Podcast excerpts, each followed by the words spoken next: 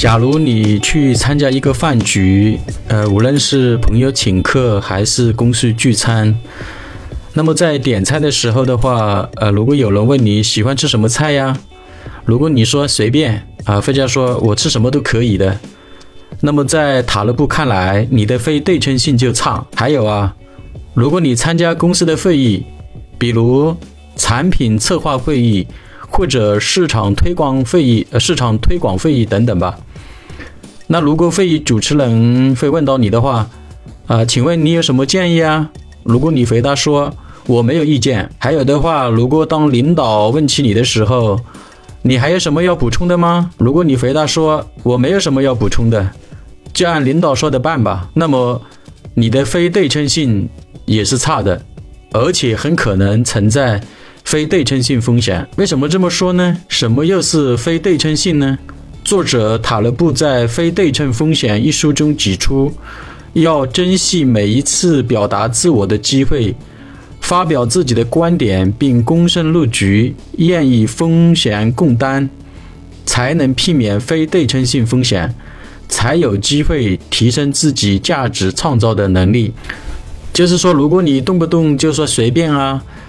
就是刚才说的，哪怕你在点菜的时候，呃，总是说随便，那其实释放出来的信号啊，不是你这个人很随和啊，或者很谦让啊，啊，很有礼貌啊，其实你根本就是不在意什么，你不想对选择的结果负责。按照塔勒布的说法，你的对称性就差，你其实就放弃，你其实就是在放弃。你最宝贵的啊一次表达自我的一个机会，呃，有的朋友呢也会问到我啊，说我的这个非对称性，呃，是好还是差呢，还是怎么样呢？呃，其实我出差的时候的话，比方说去这个企业，呃，做落地培训呢，或者落地咨询的时候呢，呃，有的这个企业老板的话也会请我们去吃饭的，呃，当然还会叫上这个企业的管理人员呢，呃，来跟这个咨询老师一起来共进晚餐。那主要的目的的话有三个方面的吧。呃，一来的话，就是在这个属下的面前，来表明老板来对这个对这一次的这个咨询项目的一个高度的一个重视的一种态度吧。那么二来的话呢，就是拉近啊咨询老师与企业管理团队成员之间的一个距离，然后来建立一个彼此的一个信任啊，就是方便后面的工作吧。然后这个第三的话，就是希望在咨询老师的指导下呢。呃，企业的这些管理人员的话，能够积极的配合老师的工作，然后顺利的来完成各项工作吧。那么在点菜的时候呢，自然也会来咨询啊，我们这些咨询老师的口味啊。那其实我一般是这样来回答的啊，就是麻烦问一下厨师啊，呃，是否有苦瓜啊？因为我是比较喜欢吃苦瓜的啊。如果有苦瓜的话，来一盘苦瓜炒鸡蛋吧。还有，我会告诉他们说，我是不吃洋葱跟香菜的。呃，其实这就成了我的一个习惯了，那其他的就没了。那其他的菜你随意点吧。非常感谢您的关心。呃，所以的话，从这个点菜这方面来讲的话，呃，我的非对称性来说，我的非对称性的话还算是可以的。那有的朋友又会问我啊，就是呃，从点菜的角度来提升自己的非对称性，呃，是相对简单的，也是比较容易做到的。那能不能来说一说，在工作中又该如何来提升非对称性的一个能力呢？那我们首先来分享一下这个塔勒布在《非对称风险》一书中提到的两个故事啊，或者是两个现象吧。一般来讲的话，在美国的航班上啊，它是不提供发声的啊，就是含有发声的食物也是找不到的啊，就是在这个航班上是找不到这个发生含有发生的食物的。那这又是为什么呢？难道你就去乘坐美国的航班的人都不喜欢吃花生吗？就都不喜欢吃这个花生吗？还有啊，就是在美国的学校里，呃，他也是不提供这个花生酱的，就是他提供的这个食物里面也不会含有花生酱，这也是很奇怪的哈。就是难道在美国的学校里啊，呃，这些学生全都是不喜欢吃这个花生吗？呃，答案当然不是这样的。那这又是为什么呢？答案其实是很简单的，啊，就是怕有的人吃了这个花生以后的话，啊，会引发这个花生过敏，啊，因为花生过敏它是一种症状，啊，有一种这个病症的感觉吧，是有这种这种现象发生，这种症状发生，啊，担心。那么在美国的话，这个发生过敏的人又有多少呢？呃，做调查的话，发生过敏的人占美国总人口大约在百分之一以下。就是说还不到百分之一呢。就是说围绕这百分之一的人的安全啊，就是不会呃吃花生然后得这个花生过敏。那么在美国，无论是在航班上还是在学校里，就干脆干脆的话就吃不到花生以及带有这个花生的这个食物。另外一种现象的话，就是在美国的大多数的超市里面，超市的货架上几乎所有的饮料。那么这些饮料的话，它的外包装上都印了一个优胜的标志。这个优胜的标志有什么用处呢？原来呀，用这个优胜的标志来说明这些饮料啊，它是符合犹太教的饮食的规定的。呃，就是说犹太人你们可以放心的喝这些饮料的啊啊，放心的喝吧，因为不会啊触犯他们这些犹太人严格的这个教规的。那么问题又来了，犹太人占每个总人口的比例又有多少呢？答案是大约百分之三左右，但是为什么市面上几乎所有的饮料都要用来迎合犹太人的这种饮食习惯呢？啊，我们从表面上来一个分析啊，啊，就是说，因为你这个饮料的话，如果不去进行这个标志的话，啊，不全部标志的话，肯定有的人不是犹太人嘛，那大多数人不是犹太人，那么如果来符合这个犹太人都来呃，通通做成这个有优选标志的，都符合这个犹太人的啊教规这个标准的话。啊，就就可以免除这个生产商啊、啊零售商啊以及餐厅的许多的麻烦嘛，就不要去区分了嘛，啊，减少了很多的工作量嘛，啊，当然也节约了很多成本嘛，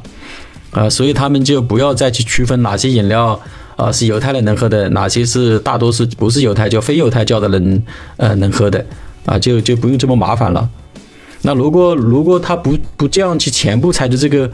按照这个犹太人的这种教规的这个饮食的标准来的话，那么他们就要对部分的饮料进行一个单独的标志啊，还要这个单独的运输啊，单独的储存啊，啊，甚至还要提供特别的这个销售柜台啊等等。就是说，刚才已经提到的，就是这些成本啊，看起来哈，然后呢，也为了多赚钱、多获得这个利润吧。但其实你你是真不出这样去深想的。如果你往往这个深处去想的话，这种现象的根本的原因就是。啊，犹太人他是特别较真的，啊，特别在意的，而且非常顽固的坚持，啊，他们的这种饮食习惯，他是绝对啊不会去吃这种不不会去吃这个不符合犹太教教规的这种食品的。这有点像这个伊斯兰教的这个穆斯林们，他们都不吃这个猪肉是一样的，啊，不知道大家有没有留意到？就大家如果在兰州拉面店里面就餐的时候，就会发现，啊，一般这个兰州拉面店里面它是不会来来这个啊出售这个猪肉食品的。啊，因为这个兰州拉面店主要提供的是清真食品的，所以听了我们上面的两个故事或者两个现象，呃，大家有没有发现里面包含了什么样的一个哲理呢？啊，或者有什么样的逻辑在里面呢？如果按照我们的呃常数来，按照我们的这种呃常规的性的一个思维模式来的话，啊，来理解这个社会规则的话，呃，应该来说是少数人啊服从多数人的通讯规则。啊，就是不没必要的去这个呃围绕这个少数人来增加这个呃社会的成本也好，来服从这个呃来这个服从这个少数人啊，就是一般是这样的规则吧，就是少数服从多数嘛。所以我们经常会听到说要适应社会的主流价值啊，要学会融入社会啊，啊，这个社会的规则是为大多数人制定的。啊，不要有抱怨，要学会包容，要学会接纳等等吧。啊，我们都啊听得比较多吧这类话题。但是这样好像理解起来有点不对呀？为什么呢？你看上述的两个现象，他们怎么就做到了这个多数人就服从了这些少数人呢？或者说？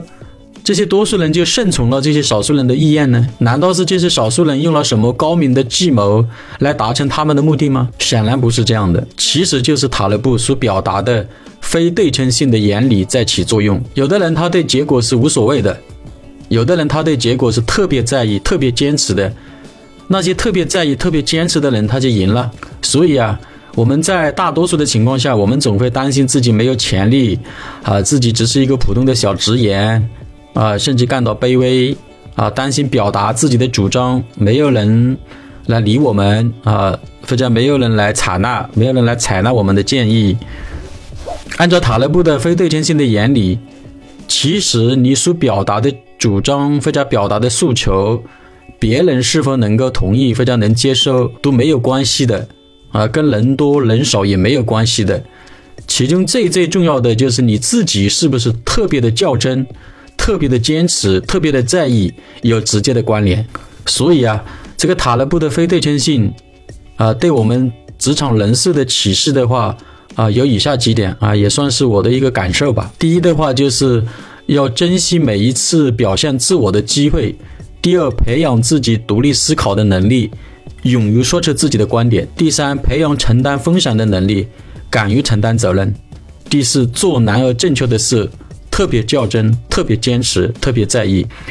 呃，通过对于塔勒布的非对称性的理解与认知啊，可以培养我们做事果断的一个决策力。同时呢，也可以啊，向我们身边的同事啊、合作伙伴呐、朋友啊，来传递您的决心跟力量。